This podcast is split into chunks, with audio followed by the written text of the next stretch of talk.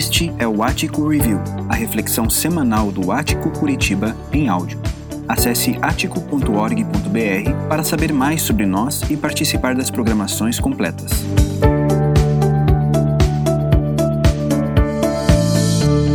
Hoje nós iniciamos essa nova série de mensagens Descomplique.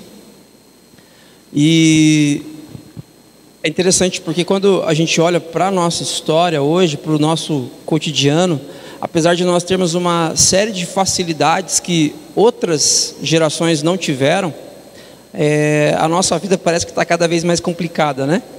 Ah, apesar, por exemplo, das redes sociais serem instrumentos assim que facilitam a nossa vida, nos aproximam de pessoas que estão distantes da gente, isso também não deixa de complicar, de certa forma, a sua vida, de trazer mais uma agenda, mais coisas para você se preocupar, para você gastar energia, gastar tempo. Ah, no começo da, da pandemia, a gente foi obrigado a, a trabalhar, a fazer muita coisa home office.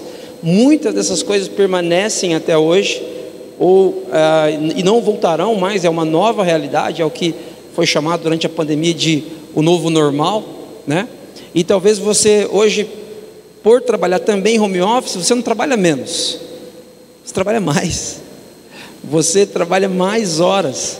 Em vez de trabalhar em casa, tornar a sua vida um tanto quanto mais tranquila, mesmo que você usasse as mesmas horas do trabalho agora em casa, não, porque na realidade, na prática, a gente trabalha mais, a gente trabalha um pouco mais, a gente responde mais e-mails, a gente trouxe para casa uma, uma realidade que era exterior ao nosso lar. E essas coisas complicaram muito a nossa vida e vem complicando também uma série de questões que são essenciais para a gente. Por quê? Porque descomplicar tudo, gente, é impossível. A gente vive mesmo um tempo de ambientes multitarefas, a gente trabalha bastante mesmo, nós estamos o tempo todo é, conectados, está respondendo e-mails de trabalho às 9, às 10 da noite, faz parte, é o nosso tempo. É o momento da história em que a gente vive 2022. Ok. Mas existem coisas que nós precisamos descomplicar. Existem áreas da nossa vida que são com áreas, com situações da nossa vida que são essenciais para a gente. Sua família, seus relacionamentos, seu casamento, seu trabalho, como você gere suas crises, e nesse sentido, quando eu penso em descomplicar, a primeira palavra que vem à minha mente é priorizar, prioridade. A gente complica muito a nossa vida, ou a nossa vida ela se encontra num ambiente de complicação, na maioria das vezes porque nós temos inúmeras tarefas, inúmeras frentes de trabalho, de investimento na nossa vida, de tempo, de energia, mas nenhuma delas é prioridade de fato. Quando a gente aprende a priorizar os direcionamentos, os ambientes onde a gente vai investir tempo, e a gente aprende a dizer não para outras coisas, então esse processo de descomplicação ele começa. E é interessante que eu acho que essa é uma questão que, que abrange a todos nós, alcança a todos nós, mas isso não é uma, uma peculiaridade apenas de discípulos, discípulas de Jesus que querem que querem ter uma vida mais descomplicada para aproveitar mais o casamento, para aproveitar mais os filhos que estão crescendo, para aproveitar mais os amigos que estão ao redor, os pais que estão envelhecendo. E essa não é uma peculiaridade sua. Existe uma revista bastante famosa de circulação nacional, Vida Simples. E essa revista ela traz inúmeros temas mês após mês e são bem legais, as capas são bastante atraentes assim dessa revista, é bem bacana de ver. E o, o que ela está falando, o que ela está propondo? Ela está propondo que nós desejemos, que nós busquemos e alcancemos uma vida mais simples. Uma vida onde eu tenha, em vez de ter dez frentes de investimento, dez prioridades, eu passe a ter uma ou duas e viva melhor assim. Uma vida onde eu tenha mais tempo para o meu cônjuge, mais tempo para os meus filhos, que eu aprenda a dizer não, que eu aprenda a perdoar, a ter compaixão. Uma vida simples.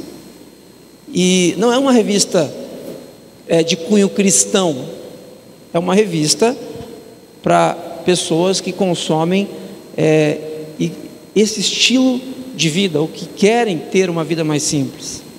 Um livro de, que teve muita saída nos últimos anos, é esse livro chamado Essencialismo, de Greg McKeown.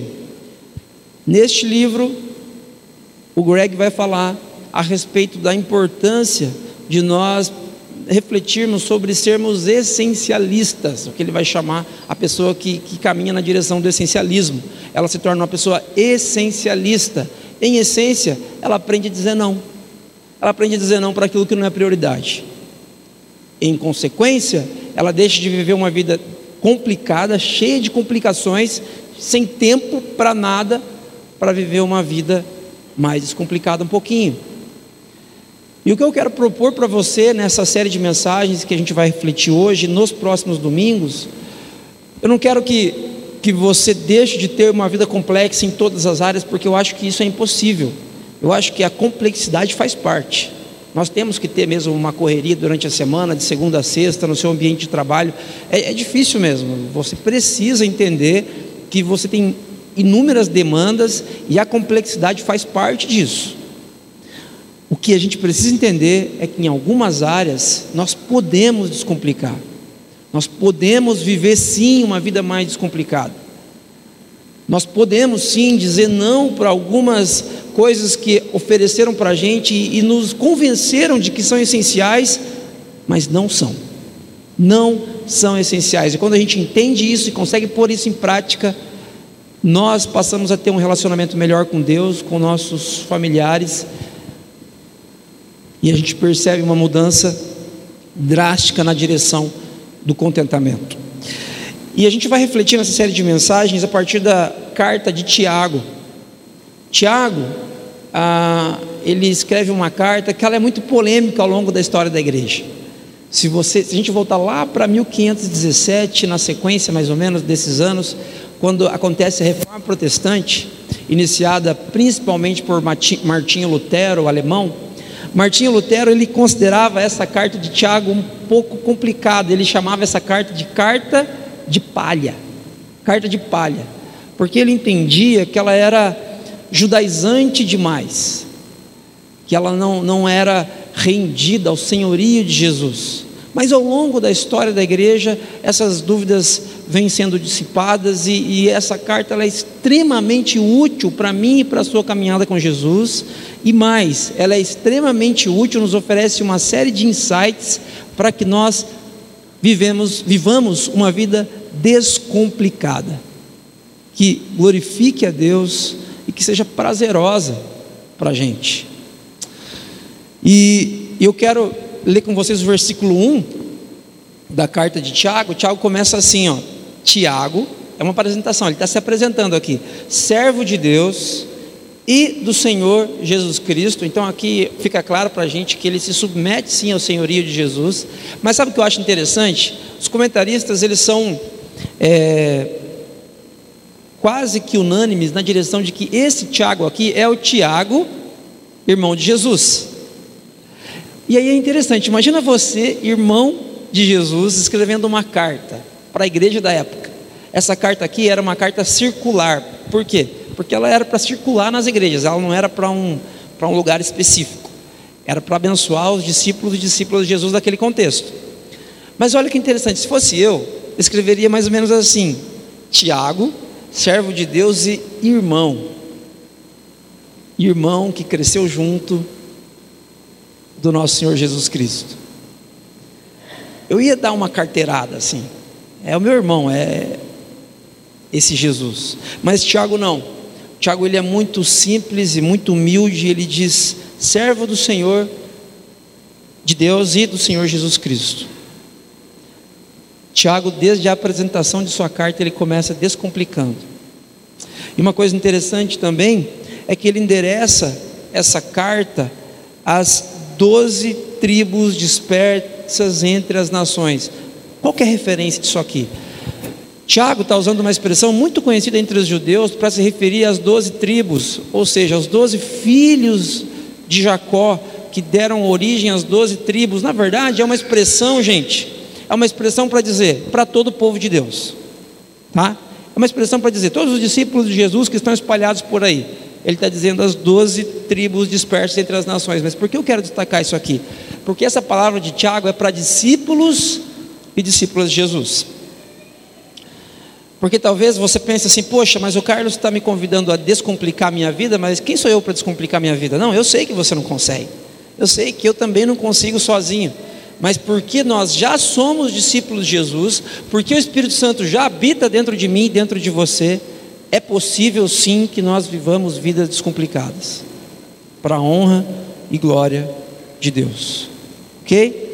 Eu quero convidar você nessa manhã para a gente começar essa série de mensagens a partir desse tema, dessa manhã.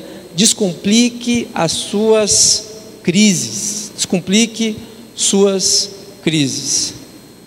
Ah, quando a gente pensa em dias difíceis, isso não é, é, exclusividade da minha história ou da sua história em particular, porque você vem enfrentando uma série de problemas nos últimos anos.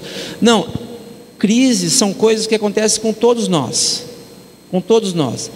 Mas é interessante que quando a gente enxerga ah, as crises que nós vivenciamos ou que pessoas ao nosso redor vivenciam, a gente chega a uma conclusão que algumas pessoas lá na frente reagem de uma forma e outras pessoas que vivenciaram crises iguais, semelhantes, reagem de outras. Você conhece uma pessoa que de repente está na terceira idade, uma pessoa que já viveu bastante e essa pessoa passou por poucas e boas, por crises terríveis financeiras, ela se quebrou uma, duas, três vezes durante a vida e de repente passou por problemas grandes no casamento, perdeu familiares queridos com tragédias e viveu crises emocionais gigantescas durante a história, mas quando você vai conversar com essa pessoa, essa pessoa tem uma alegria, tem um, um, uma gratidão pela vida, que, que isso encanta e, e alegra a gente que está perto. Mas da mesma forma, você conversa com pessoas que viveram situações muito semelhantes como essa, dessa primeira pessoa. Também problemas no casamento, doenças emocionais, perdas de gente querida. E quando você vai conversar com essa pessoa, ela é terrivelmente amarga, amargurada, difícil, é, questionando Deus, o mundo e o fundo pelas coisas que ela experimentou durante a vida. Por que, que algumas pessoas conseguem descomplicar as crises e outras pessoas elas são completamente abaladas e espancadas pelas crises da vida? Sobre isso que a gente vai conversar hoje. É sobre isso que nós vamos nos debruçar na carta de Tiago e pedir para Deus para que Ele fale com a gente, para que Ele nos instrua neste caminho de descomplicação. Amém? Quero convidar vocês a ler comigo na carta de Tiago, os versículos 2 a 12. Tiago, capítulo 1, versos 2 a 12 aqui na projeção, na nova versão internacional. Você pode acompanhar comigo aqui, ou na sua Bíblia, no seu smartphone, na sua versão de preferência. A palavra de Deus diz assim: Meus irmãos, considerem motivo de grande alegria o fato de passarem por diversas provações, pois vocês sabem que a prova da sua fé produz perseverança, e a perseverança deve ter ação completa, a fim de que vocês sejam maduros íntegros, sem lhes faltar coisa alguma. Se algum de vocês tem falta de sabedoria, peça a Deus, que a todos dá livremente, de boa vontade, e lhe será concedida. Peça, porém, com fé, sem duvidar, pois aquele que duvida é semelhante à onda do mar, levada e agitada pelo vento. Não pense tal homem que receberá coisa alguma do Senhor. É alguém que tem mente dividida e, e é instável em tudo que faz. O irmão de condição humilde deve orgulhar-se quando estiver em elevada posição. E o rico deve orgulhar-se se passar a viver em condição humilde, porque passará como a flor do campo.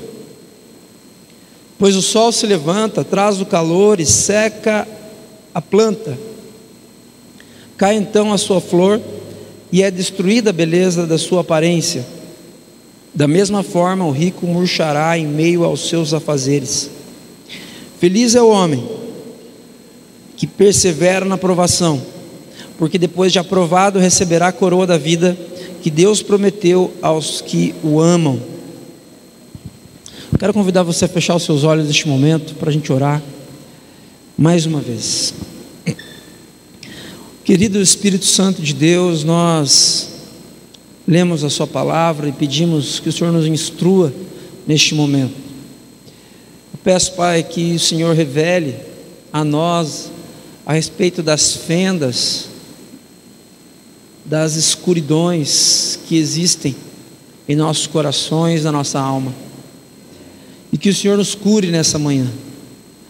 Eu oro, Pai, para que o Seu Espírito Santo nos restaure a respeito dessas complicações inacabáveis da nossa história. Deus, nós vivemos inúmeras crises, inúmeras crises em diversas áreas, em nossa nação, em nossas vidas particularmente. Mas nesta manhã, Pai, nós pedimos que Seu Espírito Santo nos empodere para que tenhamos uma vida descomplicada e focada naquilo que realmente importa. Faz isso, Pai, em nome e por amor de Jesus. Amém. Meus irmãos, queria destacar algumas coisas aqui nesse texto, coisas que nos ajudam a entender como descomplicar as nossas crises. É, a gente vive em diferentes momentos da nossa vida crises tão intensas, tão grandes, que você conta para a pessoa que está do seu lado, ela não acredita, na é verdade. Porque o lugar de fala dela, a perspectiva dessa pessoa é outra. É você que está no, no meio do furacão. É você que está vivendo o que ninguém sabe. É você que está perdendo as noites de sono, é você que está tendo que tomar medicamento para ficar um pouco mais calmo, mais calma. É você que está em crise com complexidades da sua história. É você. Você sabe o quanto essas crises são reais. Jesus sabe o quanto essas crises são reais. Mas é interessante que na carta de Tiago, que é escrita em um contexto onde a igreja está sendo perseguida, de diferentes maneiras. Em alguns lugares, uma perseguição violenta, em outros lugares, uma perseguição um pouco mais velada, mas uma perseguição muito pesada também. Tiago escreve isso aqui e nos dá alguns caminhos que eu gostaria de, de trilhar com você nessa manhã. O primeiro deles é um entendimento de que as crises, elas não são um destino na minha e na sua história. É o que Tiago nos revela aqui elas são um caminho. As crises são um caminho. Se você nessa manhã se, é, se considera, se você acredita que está vivendo um momento de crise, um momento grande de instabilidade, decisivo inclusive para a história da sua vida, eu quero dizer para você, eu quero lembrar você a partir da sabedoria bíblica que esse não é o seu destino, esse é um caminho. Esse é um caminho. Olha o que Tiago diz: Meus irmãos, considerem motivo de grande alegria o fato de passarem por diversas provações. Não é o fato de simplesmente essa ser a realidade de vocês. Não é isso que o Tiago está dizendo. Considerem grande alegria, porque a realidade de vocês é a realidade do sofrimento. Não é isso que Tiago está dizendo. Tiago está dizendo para, aquela, para aquelas pessoas do primeiro século, e para mim e para você nessa manhã, que o sofrimento, as diversas provações, as crises, elas são passageiras. Passageiras. Você já fez uma viagem do corvo? Você já fez uma viagem que você está no meio da viagem e você fala, puxa, quem dera eu não tivesse iniciado essa viagem. Pneu fura, e você procura um posto para abastecer e esse posto não chega, e você procura um borracheiro para te ajudar e esse borracheiro não está não, não tá trabalhando naquele dia, e aquela viagem que dá tudo errado, sabe? E para ajudar, você olha para o lado, a pessoa que está com você está com ânsia de vômito, seus filhos atrás estão totalmente é, frustrados e irritados, é a viagem do corvo, sabe essa viagem? Acho interessante que quando a gente vive um, uma viagem assim, você vai para o litoral e você come comidas diferentes, né? Na praia, com a temperatura muito alta, e às vezes aquela comida não cai bem para você e você passa mal. E às vezes na volta você passa mal e pingando de lugar em lugar porque você precisa usar banheiros. Mas a boa notícia dessa viagem é que ela é apenas uma viagem. Em algumas horas, ainda que um tanto arrebentado, física e emocionalmente, em algumas horas você estará em casa, ou em alguns dias você estará na sua casa totalmente recomposto, totalmente recomposta. É passageiro. É isso que está acontecendo aqui. Tiago está dizendo para aquelas pessoas: olha, sabe, esse sofrimento tem um grande alegria, tem um, por motivo de grande alegria o fato de passarem. Então, se você vive momentos de crise na sua vida, no seu casamento, eu digo para você uma coisa: não desista, pelo contrário, tenha alegria, por quê? Porque isso é passageiro, vai acabar. Vai acabar. Uma outra coisa que eu percebo aqui, ainda pensando sobre o caminho, é que o texto fala é, o fato de passarem por diversas provações. O que são provações? Talvez uma espiritualidade doente possa ensinar para você que provação é consequência de uma coisa ruim que você fez. Ah, Carlos, eu fiz uma coisa errada ontem, então hoje Deus está me punindo, Ele está pesando a mão sobre mim. Não é isso que a sabedoria bíblica nos ensina. As tentações que eu estou vivendo é Deus que tem feito comigo, porque Ele quer que eu aprenda e cresça e amadureça. Deus não tenta ninguém. A palavra aqui para provações, ela vem do grego peirasmos. E essa palavrinha, ela tem o significado seguinte: circunstâncias externas que provam e lapidam nossas motivações interiores. É esse o significado dessa expressão provações, circunstâncias externas que provam e lapidam nossas motivação, motivações interiores. São circunstâncias externas. As crises que você está passando não é Deus querendo moer você. Esse é o Deus que algumas religiões ensinam para a gente que existe, que é um Deus é, vingativo, um Deus que um tanto quanto tirano, que faz com que o seu sofrimento seja talvez uma alegria para ele, e aí ele está te ensinando nesse momento. Não, essas provações que Tiago está se referindo aqui são circunstâncias exteriores que acontecem com todos nós. O seu sofrimento, ele não é ideia de Deus. Aprenda isso. Não, Carlos, mas Deus está querendo me ensinar. Ok, durante o sofrimento nós aprendemos grandes e riquíssimas lições, mas quem inicia o sofrimento, de maneira nenhuma é Deus. A sabedoria bíblica nos ensina que Deus criou todas as coisas de maneira perfeita ele estabeleceu o seu reino em Gênesis 1 e Gênesis 2. Mas a Bíblia também nos conta que em Gênesis 3 houve uma rebelião no reino. E a Bíblia chama isso de pecado, é a desconexão do ser humano para com o Criador. E o pecado trouxe o caos para a história. O pecado trouxe o caos para a humanidade.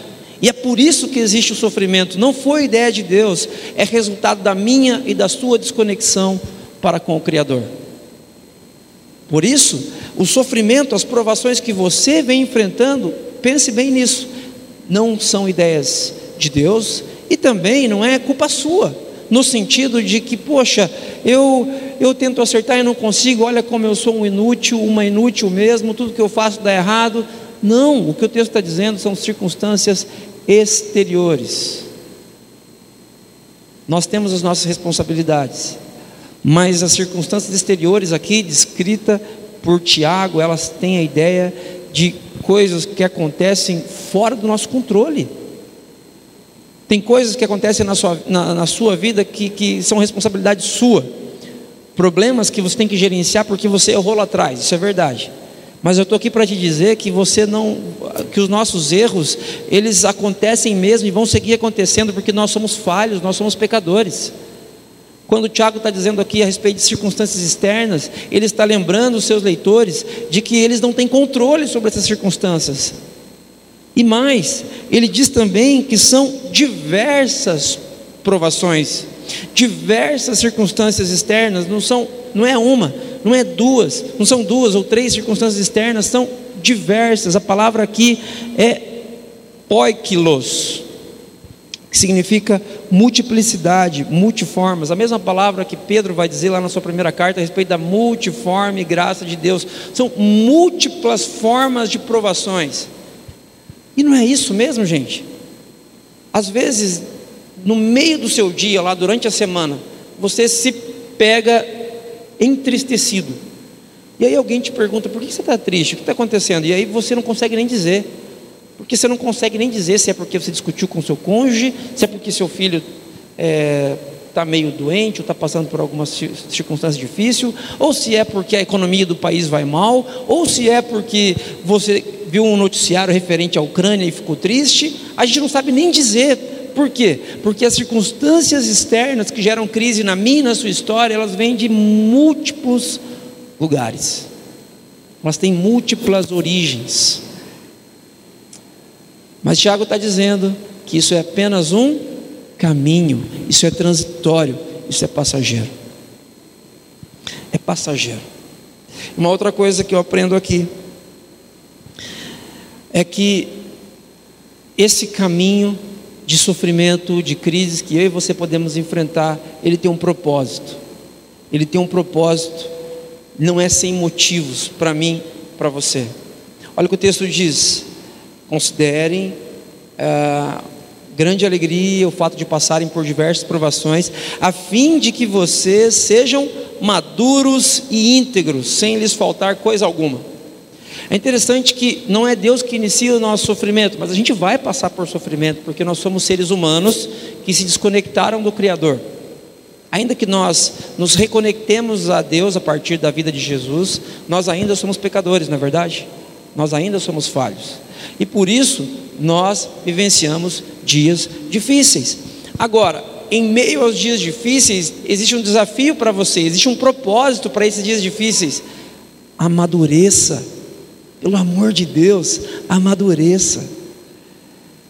Mas, Carlos, eu gostaria de amadurecer no litoral, na praia, é, tomando uma bebida gelada, olhando para o mar e com a minha família ali por perto. Eu gostaria de amadurecer em dias de celebração, mas infelizmente essa não é a verdade. Não é assim que a gente amadurece, não é verdade? Se eu perguntar para você assim, qual é o dia que você entende como sendo ponto de virada na sua história com relação ao seu casamento, com relação ao seu relacionamento com seus pais, com relação ao seu relacionamento com Deus, com relação a você enquanto você mesmo?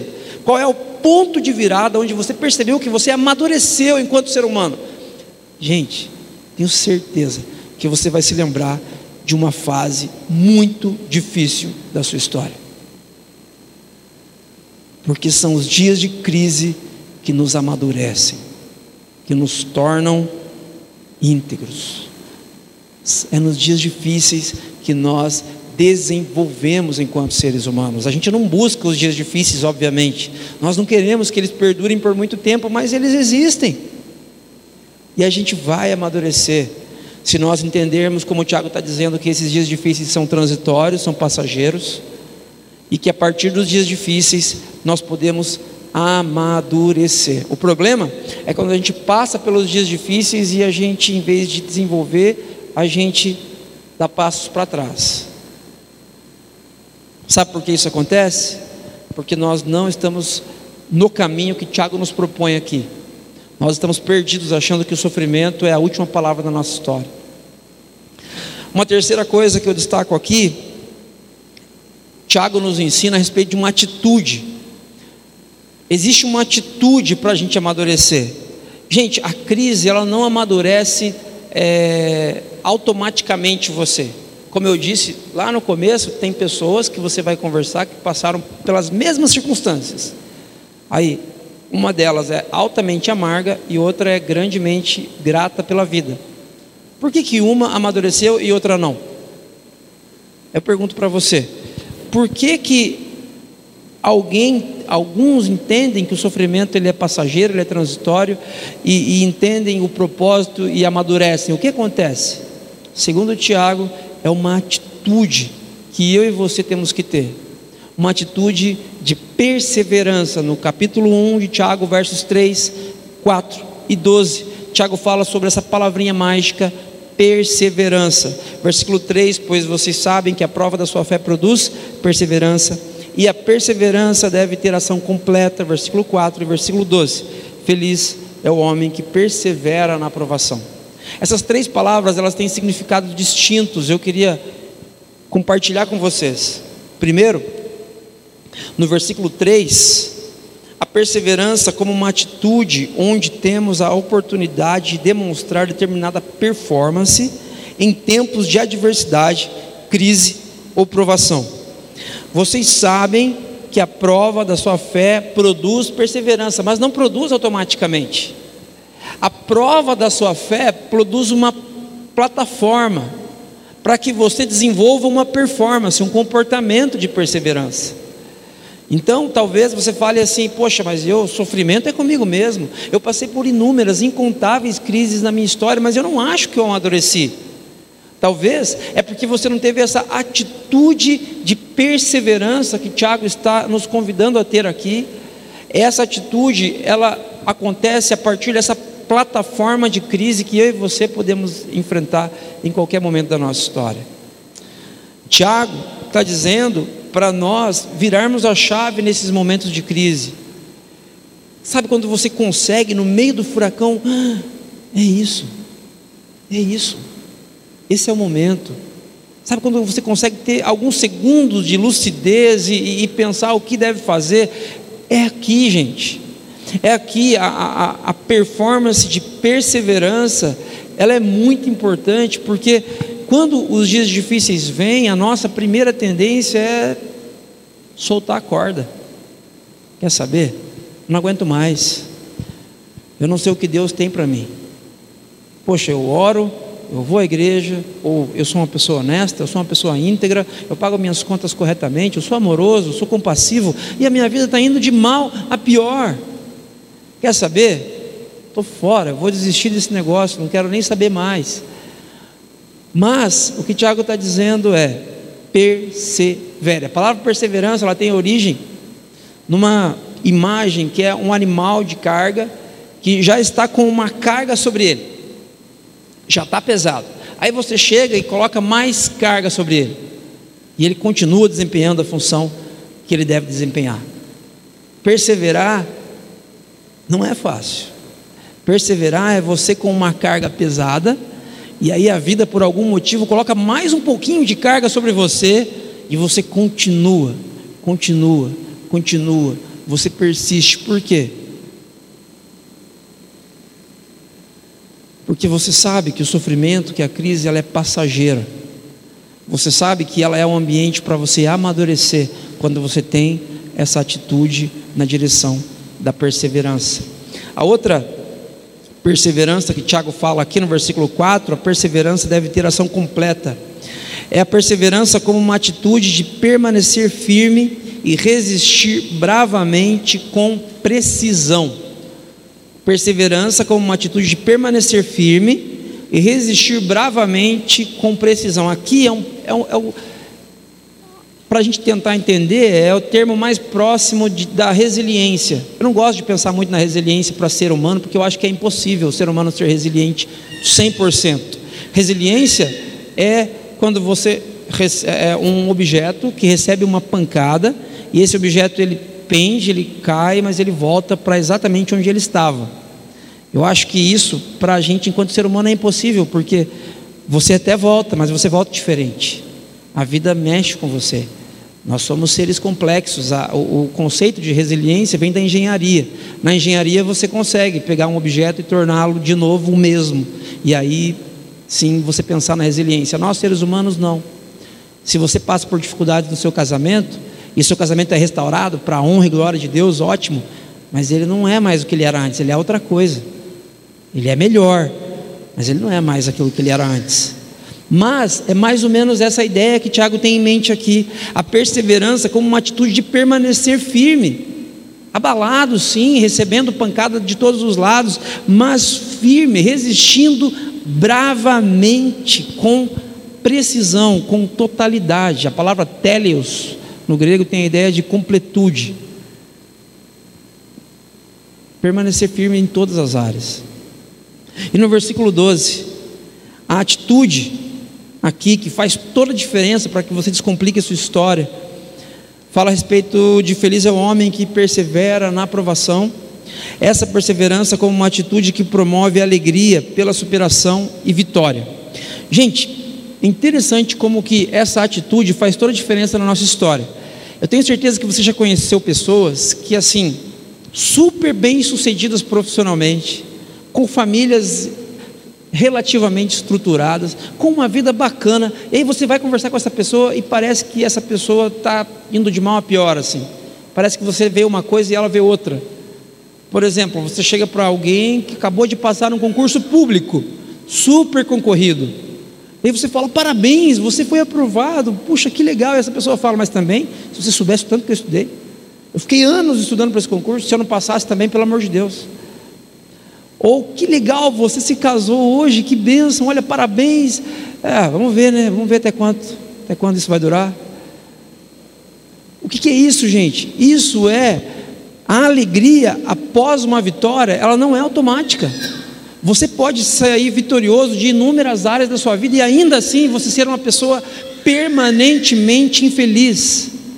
Porque a alegria após momentos de vitória, ela é uma atitude. É uma atitude que você tem na direção de ser feliz, olhando para aquilo que Deus está fazendo na sua história, amadurecendo você como ser humano, como discípulo e discípula de Jesus. Para a gente entender melhor essa ideia da, da perseverança nas crises, dessa atitude, do versículo 5 ao versículo 8, gente, Tiago fala sobre sabedoria para a vida. É sabedoria dada por Deus. E essa sabedoria para a vida, gente, ela é um desafio muito grande, porque às vezes a gente ora e fala assim: "Ah, eu quero ser sábio, Deus, eu quero ter sabedoria". Aí você, só que a sabedoria dada por Deus, ela vem na multiplicidade de conselhos, ela vem a partir de uma longa jornada com outras pessoas. E aí você vai conversar com uma pessoa mais experiente do que você, perguntando, por exemplo, algo a respeito, uma ideia sobre o seu casamento, sobre o seu trabalho, sobre como criar os seus filhos, e essa pessoa fala uma coisa. E uma outra pessoa fala a mesma coisa. E uma terceira pessoa fala a mesma coisa, mas você fala: "Não, eu vou fazer do meu jeito".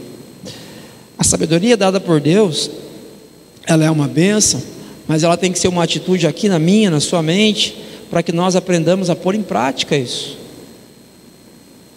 para que depois as pessoas não digam para você: Eu avisei, eu falei para você não fazer isso, você fez exatamente o oposto. Eu falei para você que ia dar errado, eu falei para você que ia dar errado lá no final, mas você não me ouviu.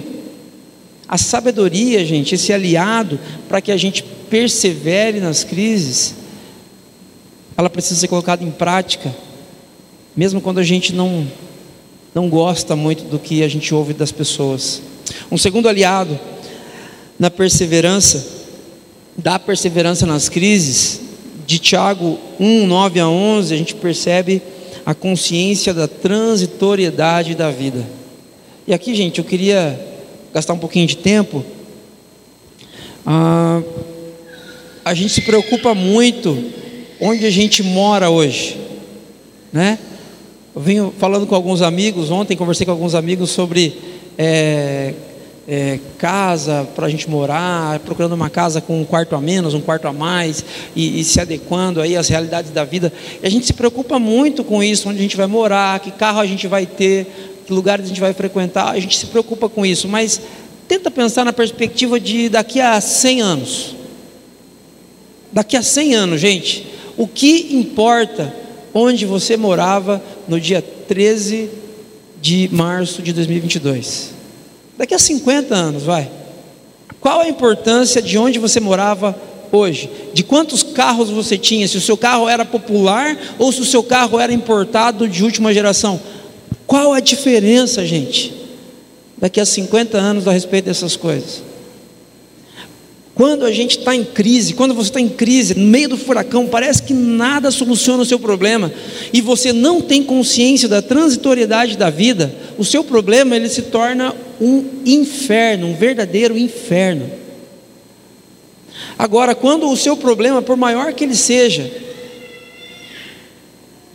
ele seja num ambiente onde você tem consciência da transitoriedade da sua vida, você permanece, que existem coisas mais importantes que você pode se preocupar.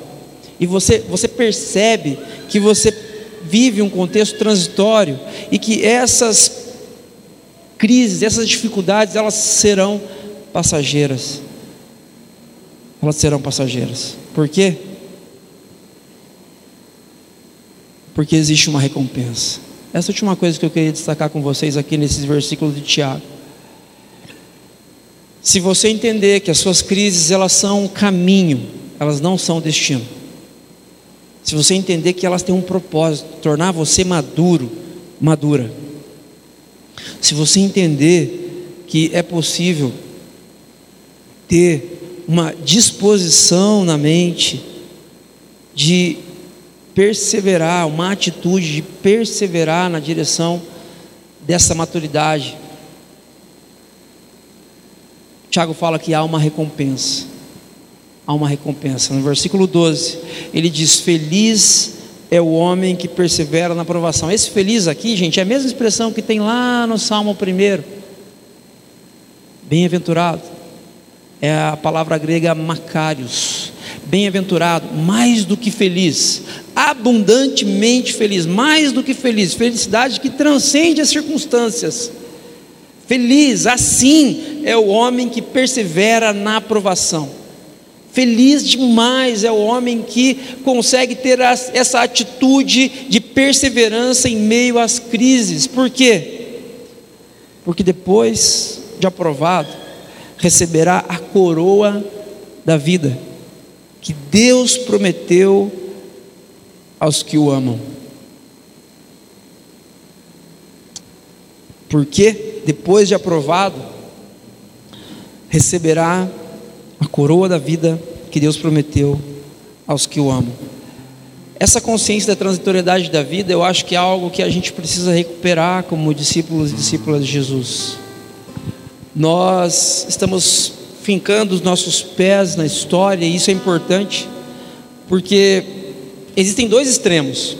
Às vezes a gente fala assim: não, a vida é transitória, então por isso eu não vou, eu não vou me envolver muito aqui com as pessoas, eu vou pensar no reino de Deus só, na eternidade, e isso está errado. Como Jeremias advertiu o povo de Deus na Babilônia, ele disse: comprem, casem-se, vendam, se relacionem, porque a bênção da Babilônia será a bênção de vocês. Nós precisamos sim fincar nossos pés na história até certo ponto. Mas nós não podemos perder a consciência, gente, de que as crises que a gente vive, elas nos empurram para uma vida de um olhar para a transitoriedade da história e de nos lembrarmos de que essa vida é passageira e de que existe uma coroa da vida que Deus prometeu para aqueles que o amam. E eu quero desafiar você nessa manhã a pensar nessa recompensa.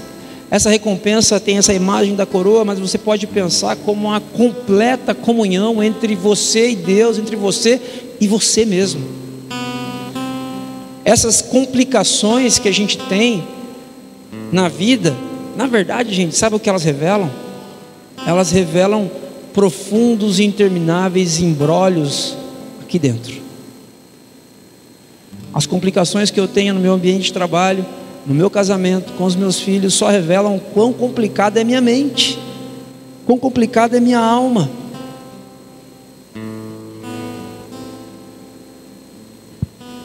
Mas Tiago, gente, nos dá instruções aqui. Gente, se você quiser fazer tudo isso aqui que Tiago falou, sozinho, eu já adianto para você que você não vai conseguir. Você vai se frustrar porque você vai lembrar a respeito do caminho, lembrar a respeito do propósito, da disposição, da atitude, da recompensa, mas você não vai conseguir, porque o que faz com que a gente consiga é o Espírito Santo de Deus. Na Bíblia, na sabedoria bíblica, o Espírito Santo é derramado comunitariamente. Você vai enxergar isso no Novo Testamento, em Atos, Lucas, principalmente. Você vai, você vai perceber que o Espírito Santo não é alguém que é derramado sobre um indivíduo separado assim da comunidade, nunca. Ele sempre é derramado em ambientes comunitários. Como nós estamos aqui hoje. Um ambiente simples, um ambiente de gente falha, de gente pecadora, mas o Espírito Santo está aqui. E por que, que ele está aqui? Ele está aqui para nos tornar mais parecidos com Jesus. O ser humano mais descomplicado que já existiu na história é Jesus.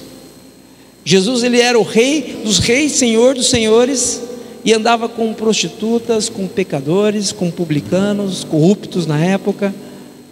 Jesus ele fazia milagres, ele curava coxos, ele dava visão a cegos, ele ressuscitou a Lázaro. Mas ao mesmo tempo você não via uma mídia por detrás dele para que ele ficasse mais famoso ali em Israel. Jesus passou por, pela maior crise da história. Eu respeito as suas crises. Eu, eu acredito em você quando você diz que está em crise. Mas Jesus passou pela maior crise da história, quando Jesus estava no Getsemane. Jesus ele estava orando, conversando com o Pai, e naquele momento ele estava em profunda crise emocional, espiritual, existencial. Jesus ele transpirou gotas de sangue. Tamanha era a tensão que ele estava vivendo naquele momento. Mas Jesus sabia mais do que ninguém que aquilo era passageiro. Ele sabia mais do que ninguém que aquela crise estava amadurecendo o seu coração, a sua mente. Ele teve uma atitude de perseverança. E a recompensa de Jesus, o fruto do penoso trabalho dele, sou eu e é você. Nós, discípulos e discípulas de Jesus, somos a recompensa dele. A nossa recompensa é entendermos que essa história não é o ponto final da nossa história. Essa vida, essas crises que a gente vive. Mas que ele tem algo incrível para mim e para você, uma reconexão que só o Espírito Santo pode fazer. Amém? Descomplique a sua vida. Descomplique a sua história. Eu quero, para a gente refletir, para a gente praticar,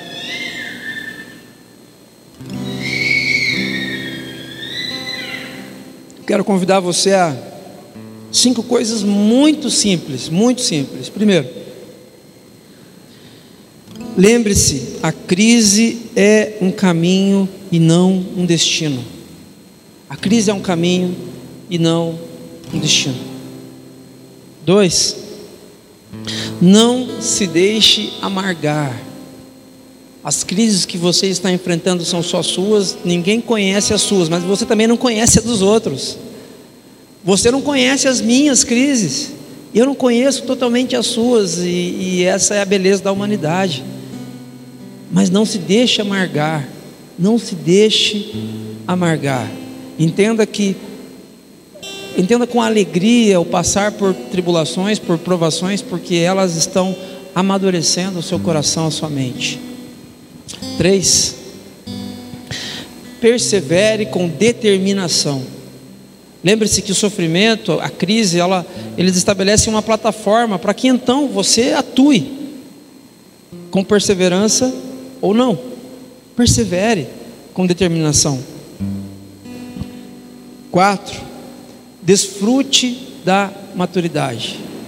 Gente, não tem coisa melhor do que você perceber que Deus está amadurecendo você. Porque você vai estar no meio de um furacão, as coisas estão indo de mal a pior, e inexplicavelmente você está em paz. Inexplicavelmente você não está preocupado com o dia de amanhã. Inexplicavelmente você é, você é maduro o suficiente para saber que esses dias vão passar.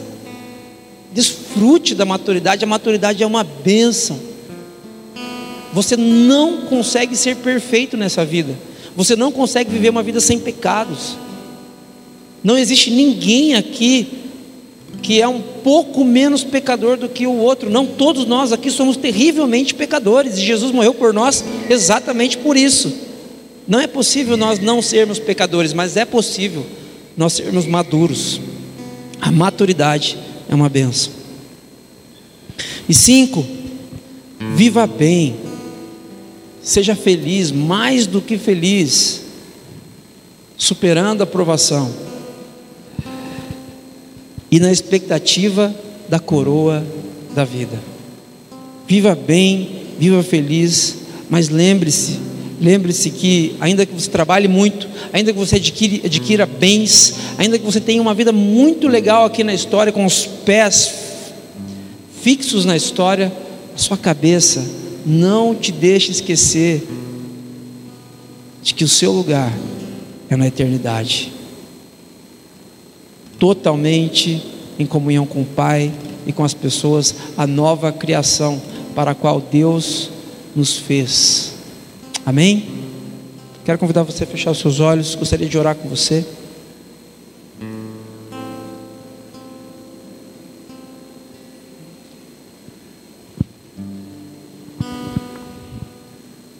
Deus de graça, nós pedimos nesta noite que o Senhor nos, nessa manhã, que o Senhor nos dê a graça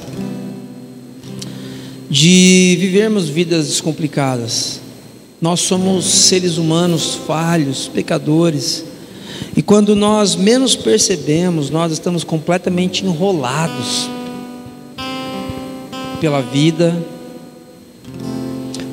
nos nossos relacionamentos e principalmente, Deus, em meio a crises. Mas, Pai, nesta manhã eu oro, eu peço que Seu Espírito Santo, Pai, nos instrua neste caminho aqui proposto por Seu servo Tiago. Que o Seu Espírito Santo, Pai, nos ajude, nos instrua, nos conduza, para que entendamos, Pai, que esse caminho é transitório, é passageiro, é um caminho de crise e vai passar. Que o Senhor nos ajude, Pai, a enxergar o propósito de tudo isso. Que o Senhor dê a mim, aos meus irmãos e irmãs aqui nesta manhã, Pai, a atitude de perseverar, perseverar, de insistir, de continuar, mesmo que a carga fique dia após dia mais pesada, que nós sejamos capazes de perseverar, não pelas nossas próprias forças, Pai porque por nossas próprias forças nós não conseguimos, mas que nós sejamos capazes de perseverar pela força, pelo poder do Seu Espírito Santo que reside em nós, que os nossos olhos estejam fixos na recompensa, na Sua presença, no Seu cuidado, na Sua majestade, naquilo que só o Senhor é e pode fazer em nós e a partir de nós.